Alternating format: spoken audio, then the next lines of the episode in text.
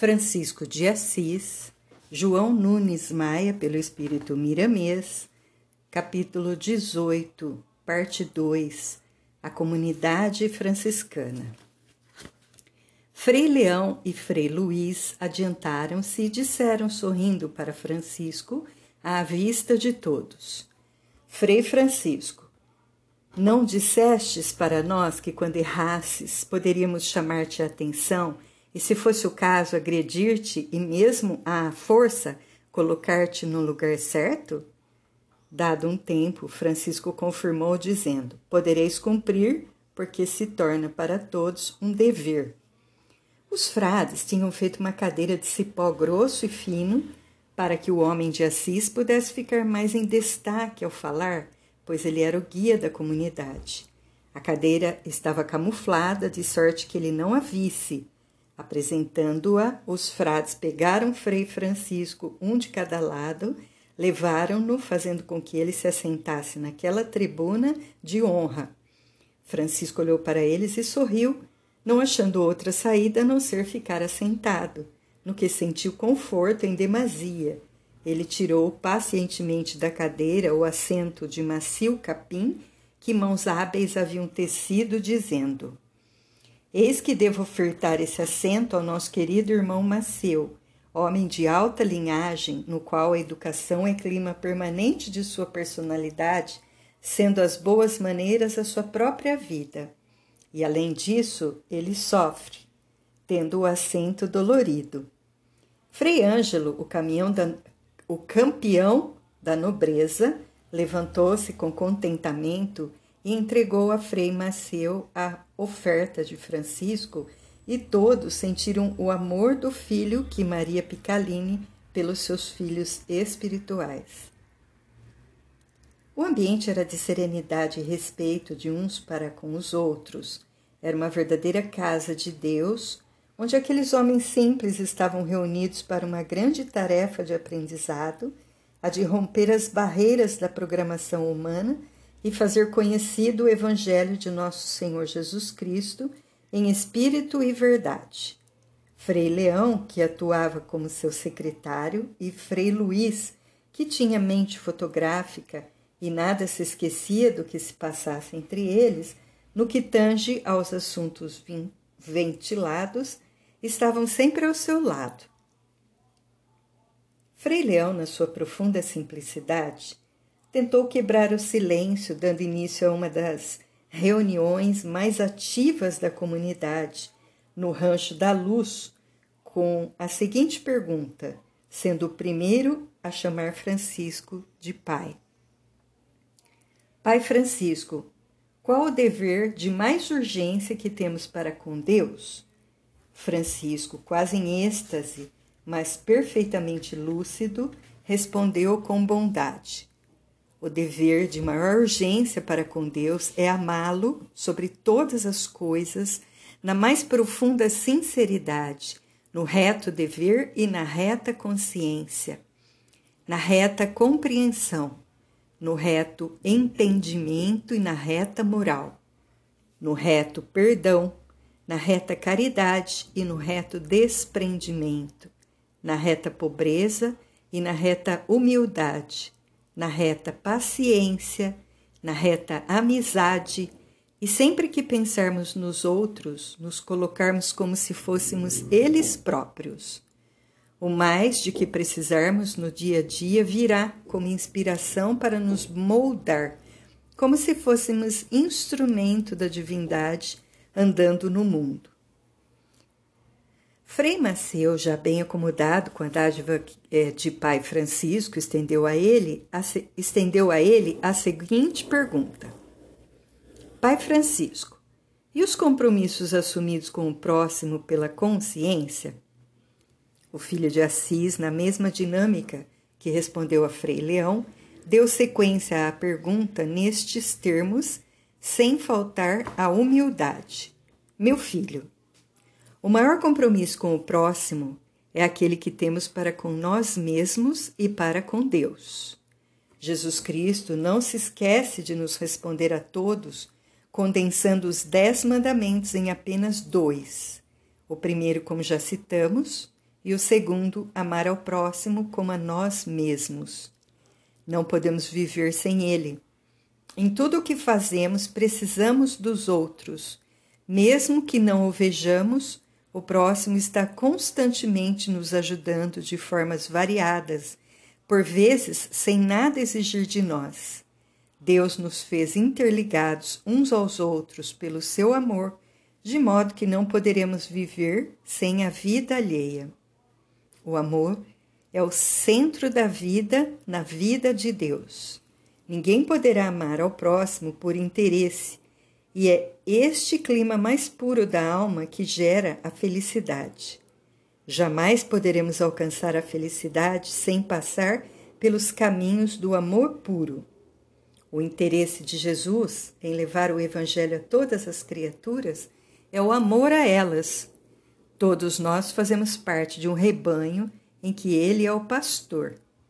Podemos notar nesse rancho uma paz grandiosa, uma alegria perfeita e uma amizade sem precedentes. Por quê?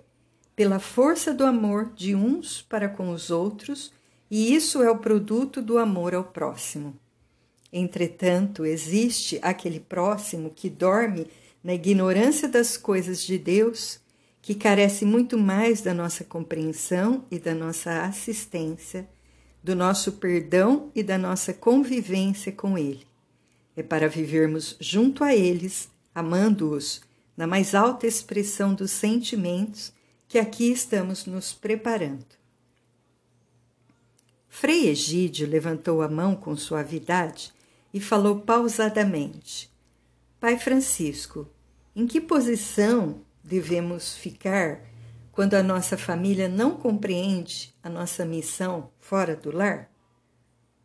Francisco, naquela serenidade de sempre, concatenando ideias e buscando no coração as frases mais simples possíveis, respondeu com brandura: Frei Egídio, temos para com a família um dever maior, sendo ela o próximo mais próximo Juntos a ela podemos escutar e sermos ouvidos.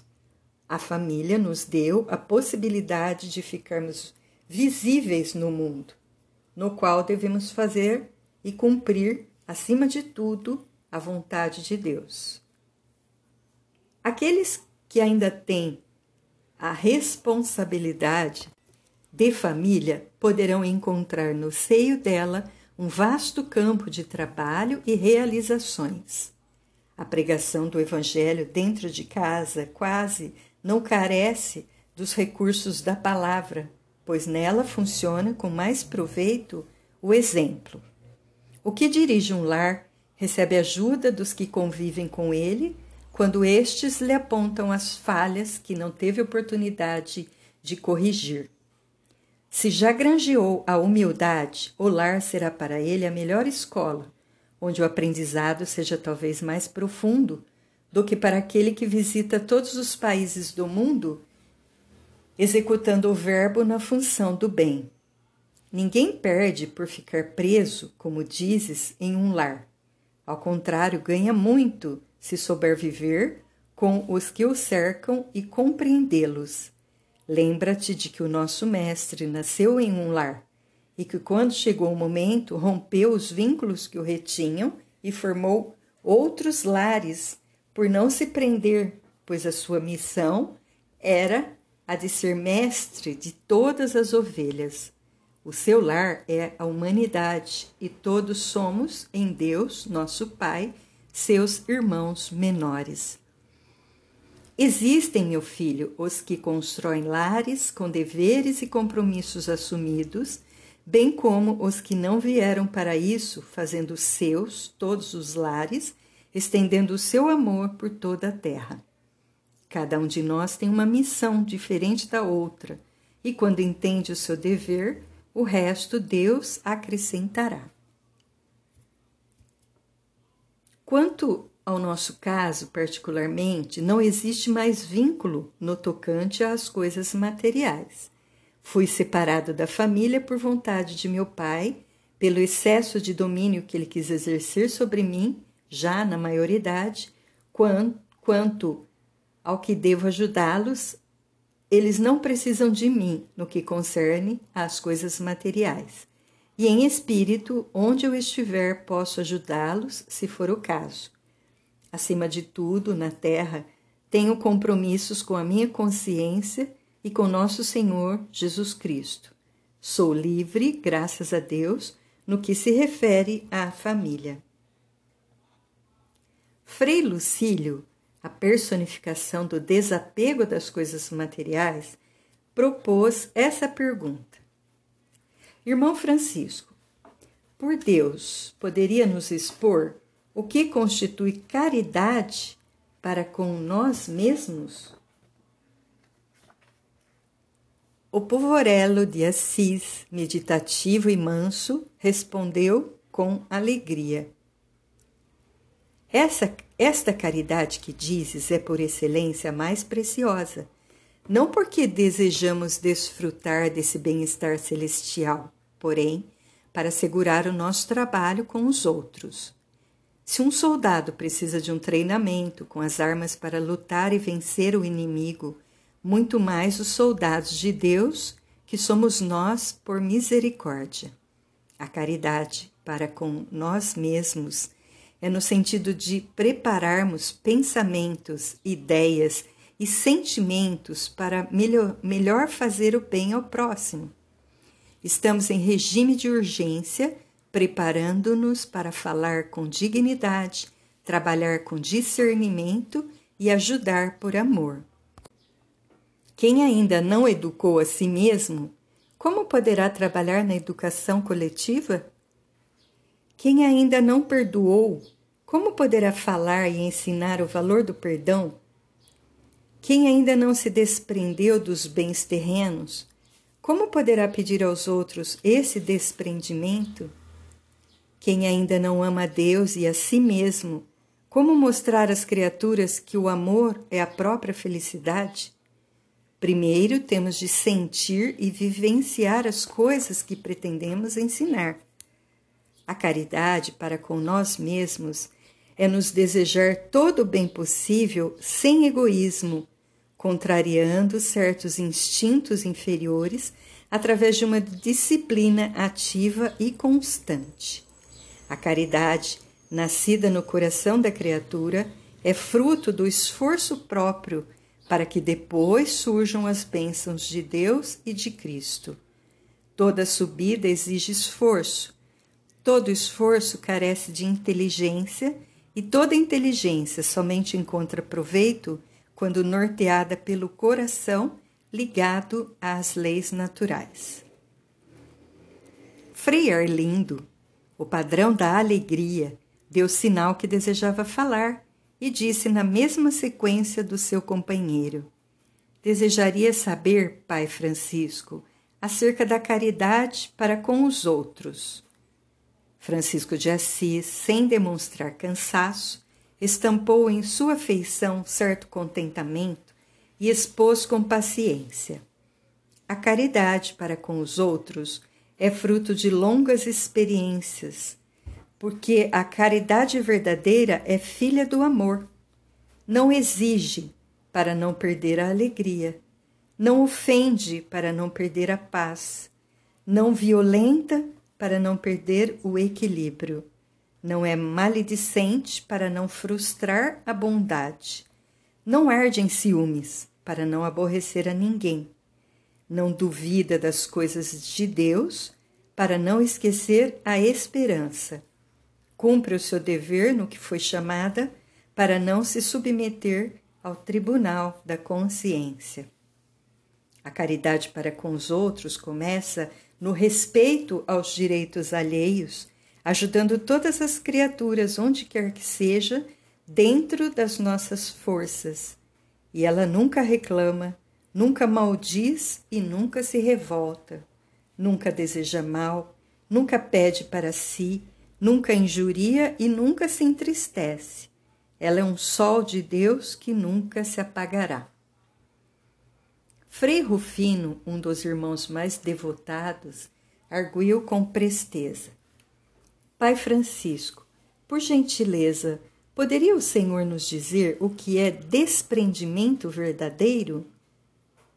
O irmão Francisco, refeito em Cristo das energias gastas na conversação e com as respostas aos companheiros, sentenciou com proveito.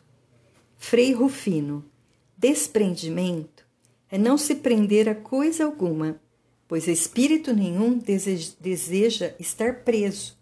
Até os próprios animais não se sentem bem quando aprisionados. Todos queremos ser livres.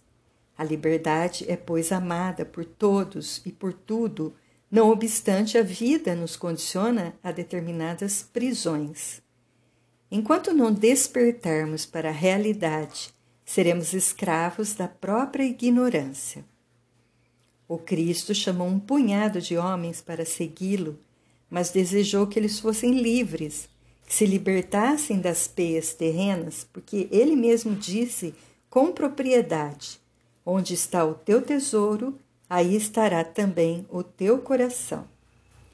Desprendimento não é jogar fora os bens terrenos, deles dispondo sem consciência do que se está fazendo, pois quem assim procede confunde desleixo com desprendimento.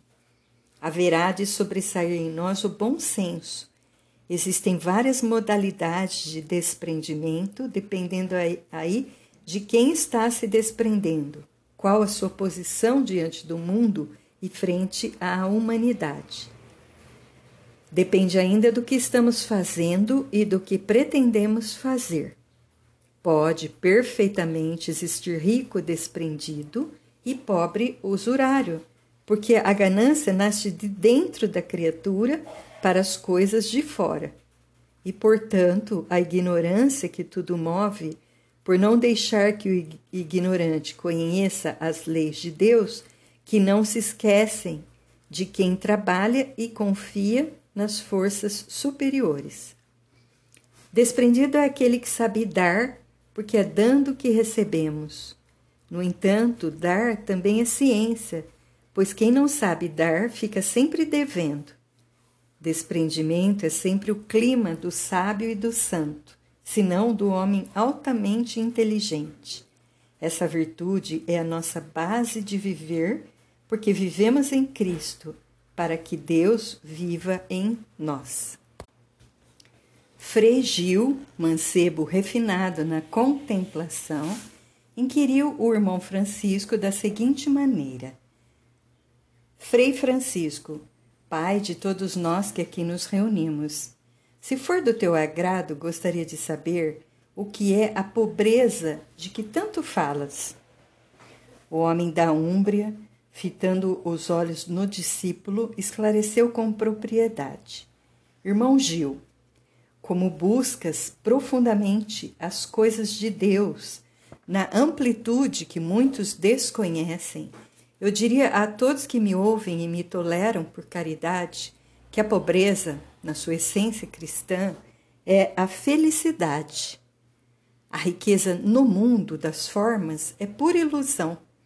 Ela traz problemas de difícil solução para os nossos caminhos, porque o dinheiro, em mãos que não compreendem seus objetivos primordiais, passa a dificultar os mais puros ideais. É bom que compreendas que existem muitos pobres ricos e muitos ricos pobres. Nós amamos a pobreza em sentido diferente aos olhos dos materialistas e tudo fazemos para fazer circular as riquezas de Deus, o único dono de tudo que existe em toda a criação.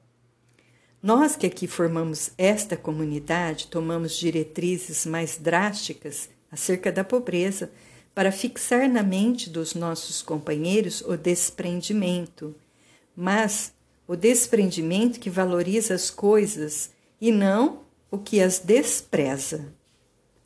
Nós somos e devemos ser o contraste do que existe nas religiões organizadas pela política e pelos interesses individuais.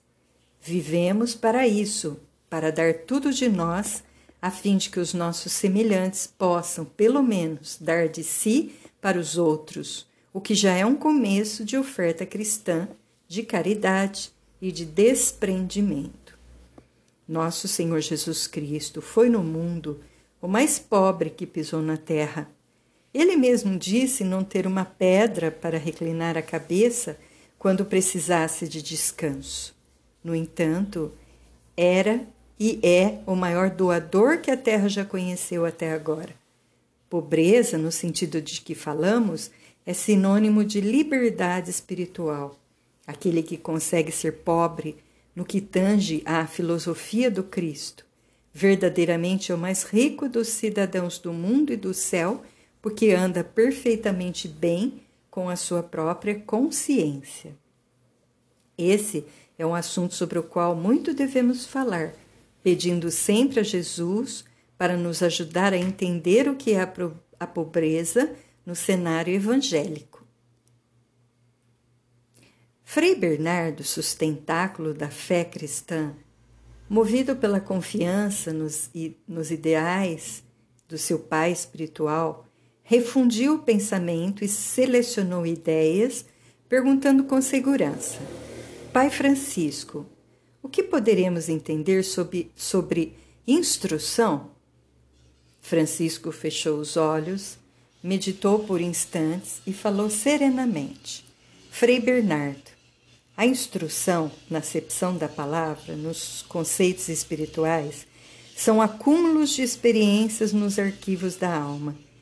Quem não se instrui não acompanha o progresso que certamente é força de Deus nos caminhos dos homens.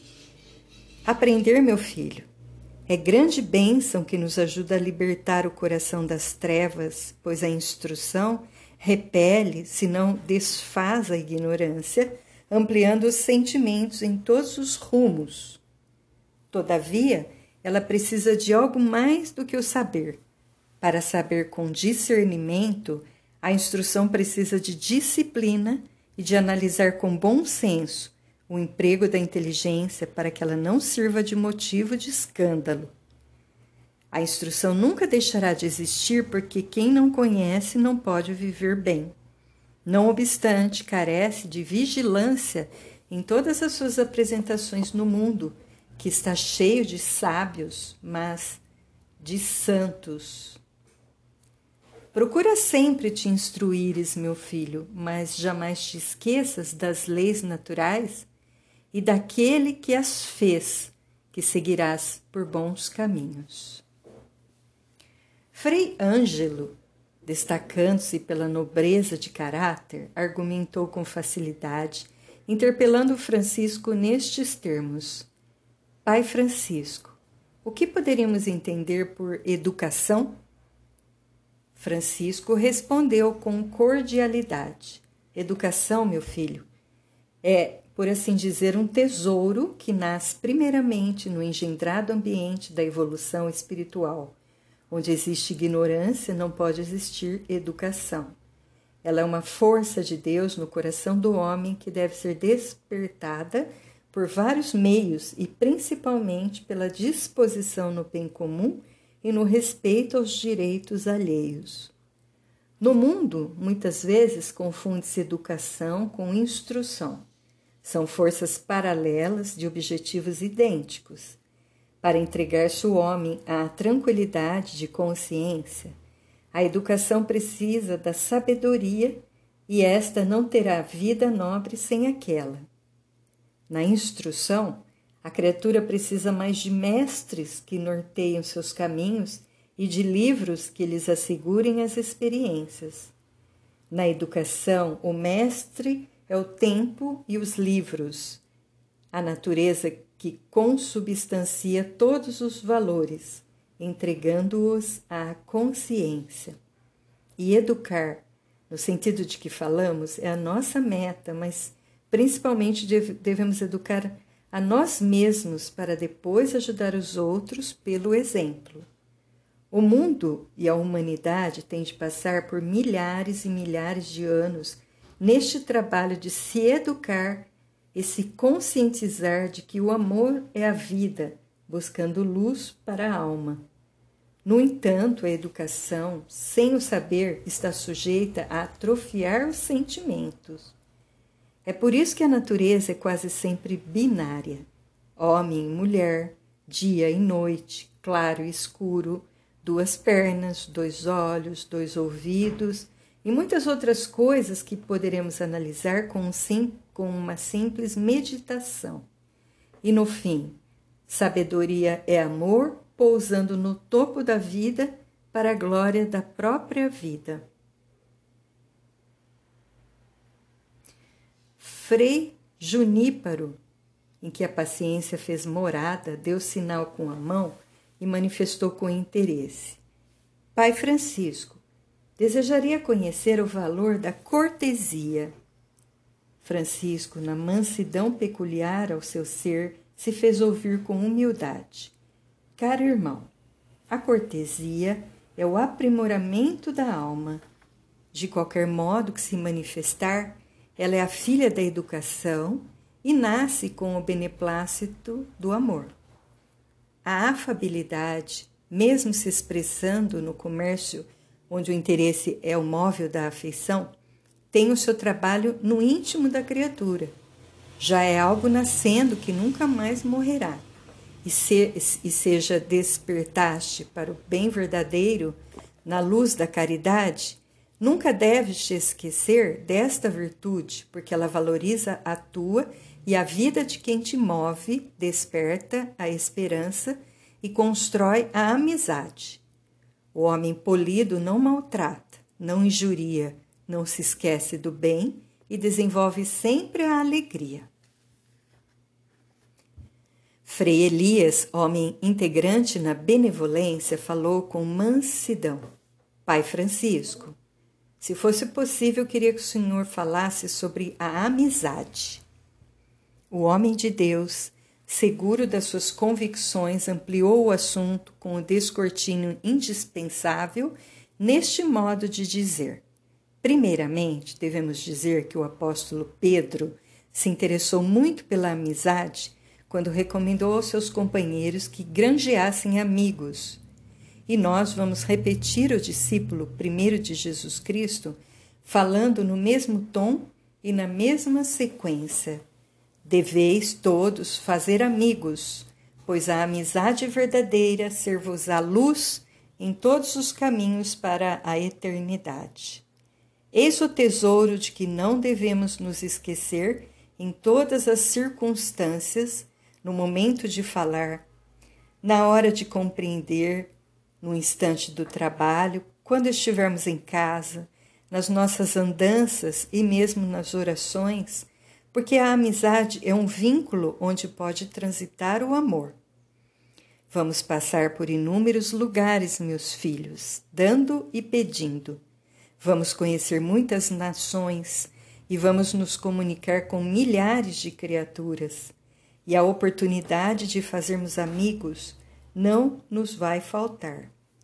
Esse é, pois, o mais belo exercício para a alma: compreender o nosso semelhante e ajudá-lo com os nossos recursos, para que no amanhã essa amizade venha nos ajudar na divulgação da palavra do Cristo às nações e a todas as criaturas de Deus.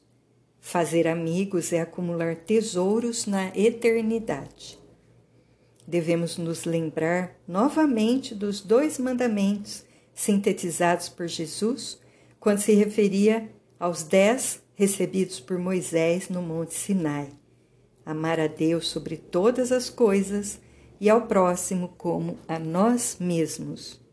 Se os homens se amassem uns aos outros, se todos fossem amigos uns dos outros, no verdadeiro sentido da palavra, a terra se transformaria em céu e nada faltaria, porque o interesse de ajudar seria força divina a correr nas veias de todas as criaturas.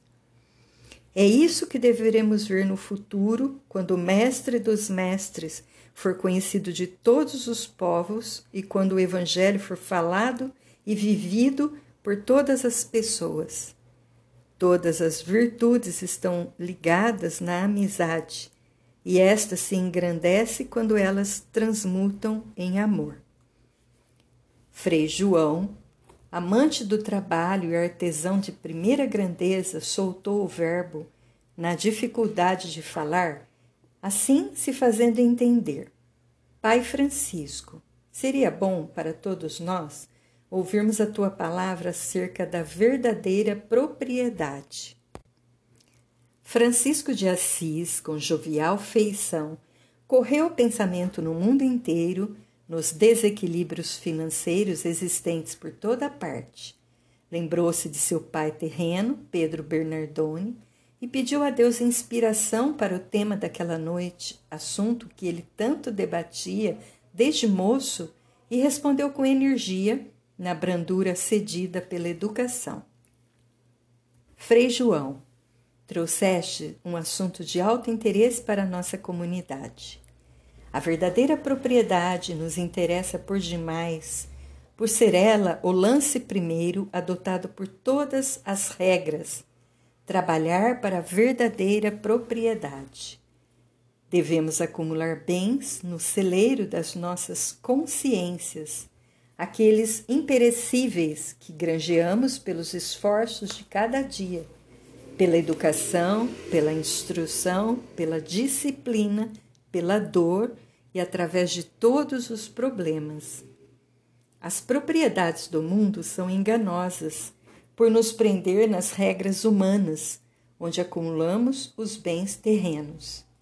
Temos de montar guarda e defendê-los, arriscando a própria vida, e eles nos levam geralmente a determinadas ações contrárias à nossa moral, desfazendo a nossa dignidade.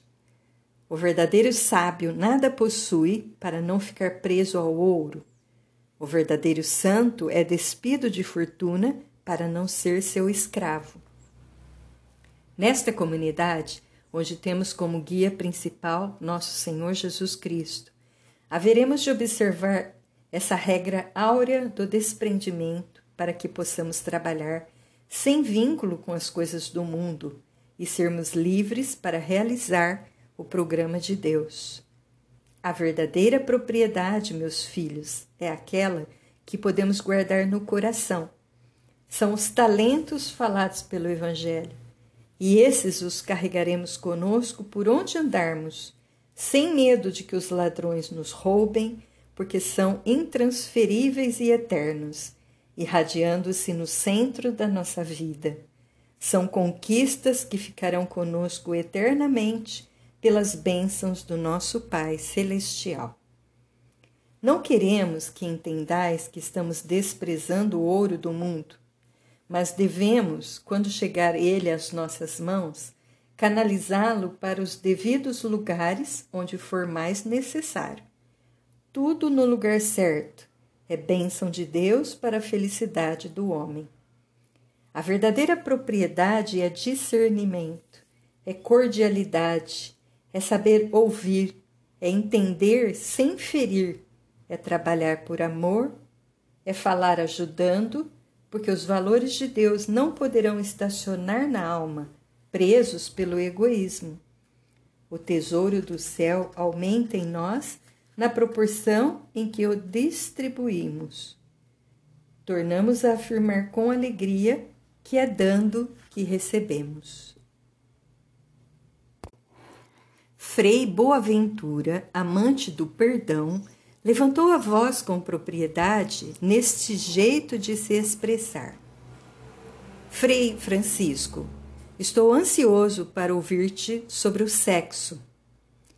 O homem de Assis, pleno da sua conduta cristã, estava interessado em falar algo sobre o sexo dentro da sua comunidade. Os seus companheiros haveriam de se conscientizar sobre todos os assuntos ainda mais sobre o sexo, e falou com sabedoria. Irmão Boaventura, desejamos a paz de Deus para todos os corações. Permita o Senhor que possamos entender com profundidade todos os problemas inerentes à vida, sabendo conquistar as virtudes no meio dos desastres morais. Meu filho, o sexo em si é um gerador de energias divinas na sua estrutura, é por seu intermédio que a vida física se expressa na Terra nas ramificações de todos os reinos da natureza. O sexo no homem faz desabrochar a maior força até então conhecida na forma de instinto. supera todas as deficiências, somando variadas energias para alcançar seus objetivos. No entanto, ele carece de educação e disciplina para sublimar-se como virtude espiritual. Sei que vamos encontrar muitos irmãos incapazes de superar o impulso sexual, mesmo já tendo dominado outros instintos grosseiros. Este e o medo da morte são sempre os últimos a serem vencidos, principalmente a do sexo, por acompanhar a alma onde ela deve residir. O sexo insaciável, quando desgovernado, não respeita os direitos dos outros, criando problemas cujas desarmonias são destruidoras e, sem a devida disciplina, desinquieta a sociedade, desmancha lares e desfaz amizades, desvirtuando almas e desagregando comunidades. Todavia, se os irmãos que vierem com finalidade de dar continuidade aos povos e oportunidades às almas de virem ao mundo alcançar a educação sexual, derem ao sagrado impulso as devidas diretrizes, ele se transformará em força de Deus para a criação da luz. O Evangelho nos diz dos homens que se fizeram castos, que nasceram castos e que não são castos, e amplia a castidade em um conceito por excelência mais elevado do homem puro em virtudes. Nada estamos exigindo de alguém para seguir ao Cristo. Expomos regras para bem servir à humanidade em seu nome. Não queremos tirar quem quer que seja das suas obrigações familiares para com as suas esposas, filhos, parentes e amigos. Fazemos apenas a criatura se voltar para dentro de si tomar parecer com a sua própria consciência e ouvir a sua voz interna. Cada lugar é bom para se agir em nome de Deus e queremos aqueles que possam nos acompanhar por onde precisamos ir, livres pela nossa própria vontade e responsabilidade. Não queremos determinar para pessoa alguma como deve usar o sexo, o que até os animais sabem. Queremos sim despertar criaturas para Cristo e para Deus sob o comando da consciência. Frei Felipe, no seu ambiente de serenidade, despertou da Madorna porque passara e deu sinal de interesse, falando com bondade. Irmão Francisco, seria bom para todos nós se soubéssemos algo mais sobre o perdão. Francisco, diligente e amigo, asseverou com riqueza de detalhes sobre o assunto que ele tanto amava, estruturando todos os seus pensamentos na força da palavra, fazendo-se ouvir com respeito. Frei Felipe, que Deus, na sua divina sabedoria, possa nos inspirar a todos neste momento de meditação e nessa escola do Evangelho.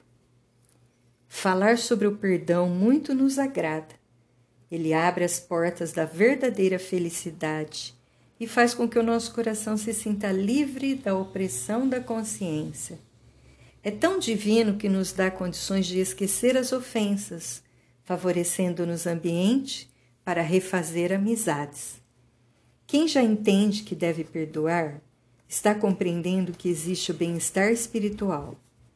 Quem já gosta de perdoar é aluno na escola da caridade consigo mesmo.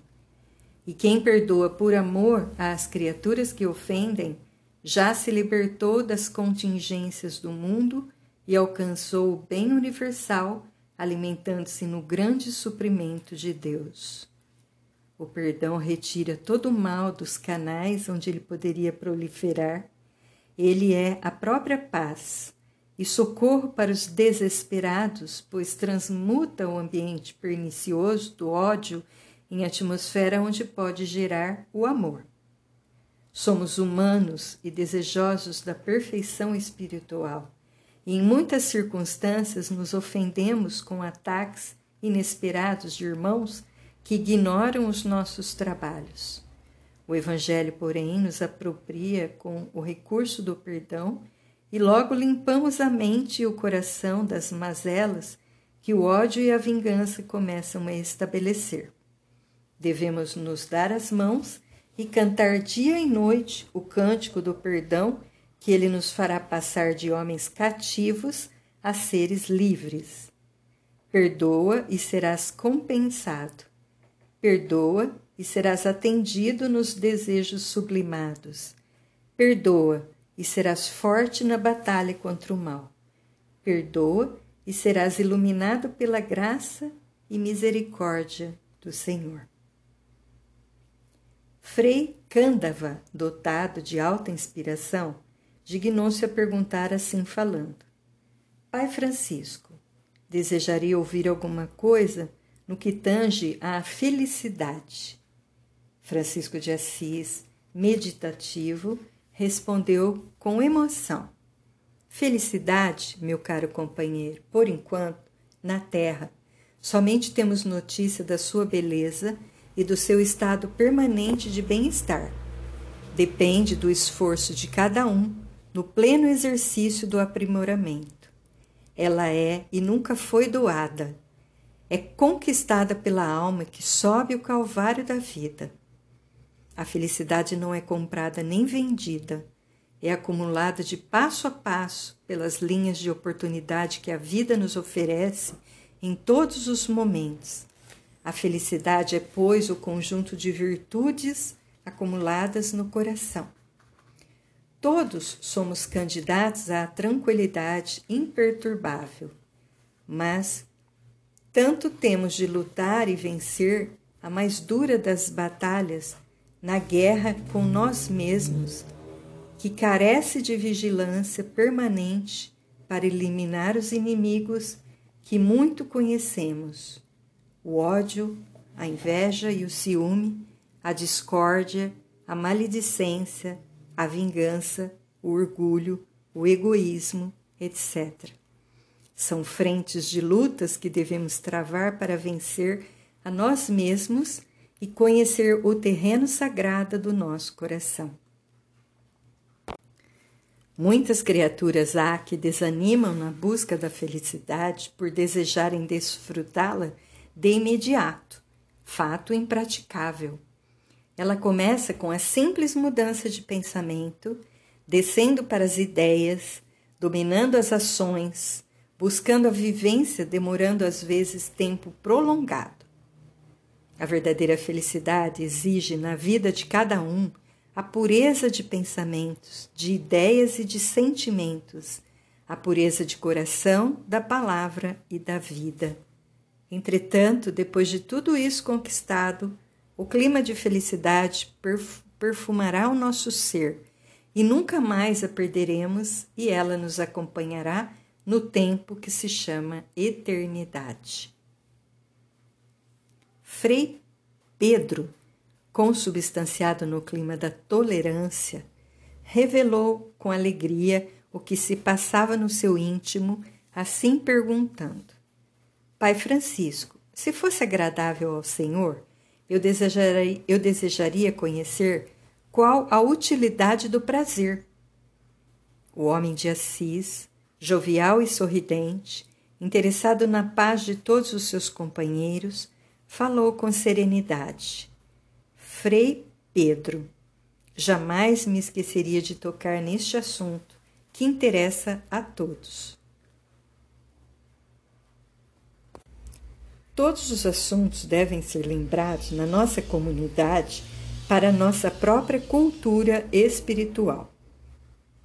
Cumpre-nos vigiar todas as interpretações que dermos a tais assuntos para que cooperemos com a própria perfeição das nossas regras.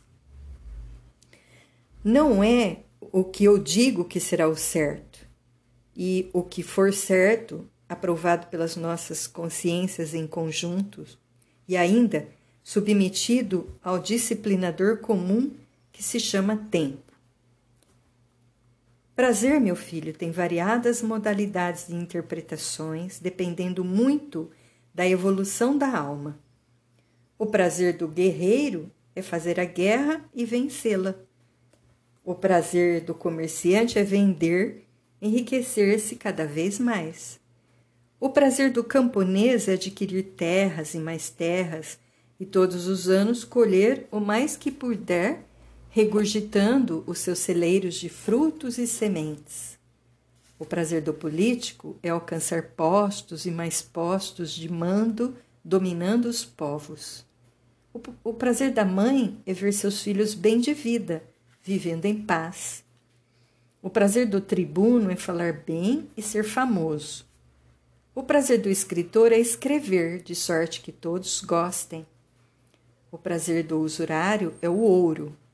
As enumerações poderão ser infinitas nas linhas do prazer.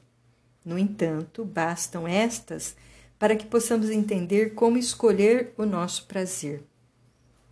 O prazer real da nossa comunidade é o mesmo prazer de nosso Senhor Jesus Cristo, o de servir com todos os cambiantes do amor, de compreender com todas as modalidades do entendimento, de sermos bons com todos os recursos da perfeição, de ajudar com todos os meios para reerguer o beneficiado, de perdoar com completo esquecimento das ofensas, de falar em todas as línguas conhecidas pelos, pelos sentimentos de repartir o que temos com a máxima segurança, de aliviar todos os sofredores que estiverem ao nosso alcance.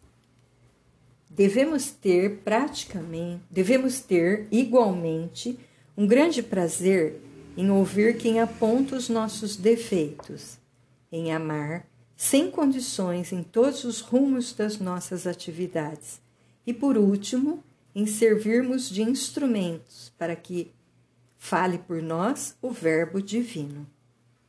E nesta mesma sequência, deveremos sentir prazer no respeito às convicções das criaturas no campo religioso, político e filosófico, sem impor às vidas alheias o modo como vivemos.